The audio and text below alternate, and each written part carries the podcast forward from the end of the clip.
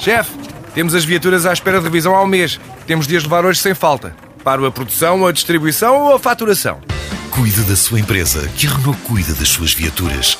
Com o serviço Renault Pro Mais exclusivo para profissionais, conte com uma equipa especializada que lhe oferece soluções à medida do seu negócio e serviços como recolha e entrega de veículos para manutenção, horários de oficina alargados, serviços rápidos sem marcação e muito mais. Renault Pro Mais, ao seu lado para fazer a sua empresa crescer mais.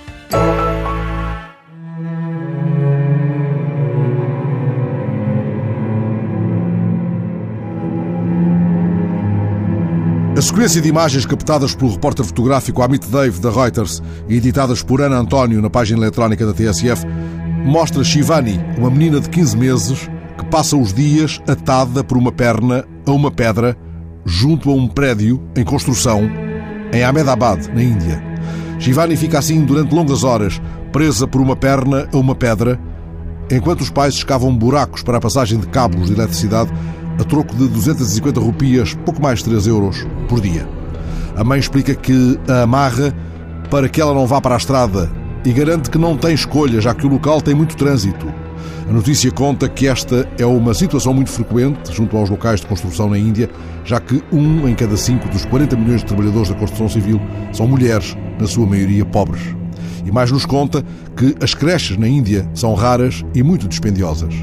Ficamos ainda a saber que o repórter fotográfico da Reuters foi apedrejado por um grupo de trabalhadores quando regressou ao local um dia depois de ter registado as imagens. Elas pedem que nos demoremos ainda um pouco mais, porque Shivani é a menina que tinha uma pedra no princípio do caminho. No princípio do caminho tinha uma pedra. Ela é a menina para quem não há caminho e para quem o caminho não se faz caminhando. É a menina que já está pedra sendo, mesmo se não sente gosto de jazer no chão mesmo se certas conchas se abrigam nela ou só priva com lagartos e borboletas. Ainda que ela possa um dia retirar semelhanças de pessoas com árvores, de pessoas com rãs, de pessoas com pedras, etc.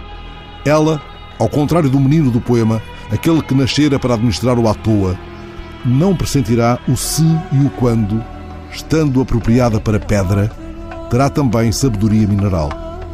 Ora, se esta imagem o tocou, e se vive perto do lugar que lhe vou agora indicar no mapa, leve o seu filho neste Dia dos Museus ao Museu da Pedra de Cantanhede. O museu também está aberto ao sábado e ao domingo. O perto e o longe não são pedras que impeçam o caminho. O Museu da Pedra de Cantanhede trata muito bem das crianças.